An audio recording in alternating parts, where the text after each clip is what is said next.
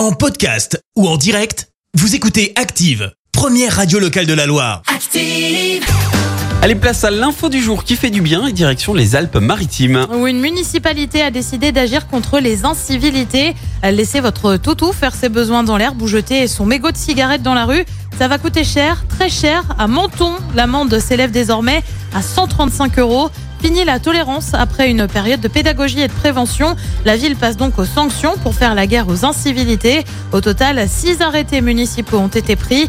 Ils ciblent les déchets, mais aussi le bruit des deux roues, par exemple. Et dans cette mission zéro incivilité, le maire va plus loin. Il envisage d'interdire aux parents de fumer devant les écoles ou dans les aires de jeu. Merci, vous avez écouté Active Radio, la première radio locale de la Loire. Active.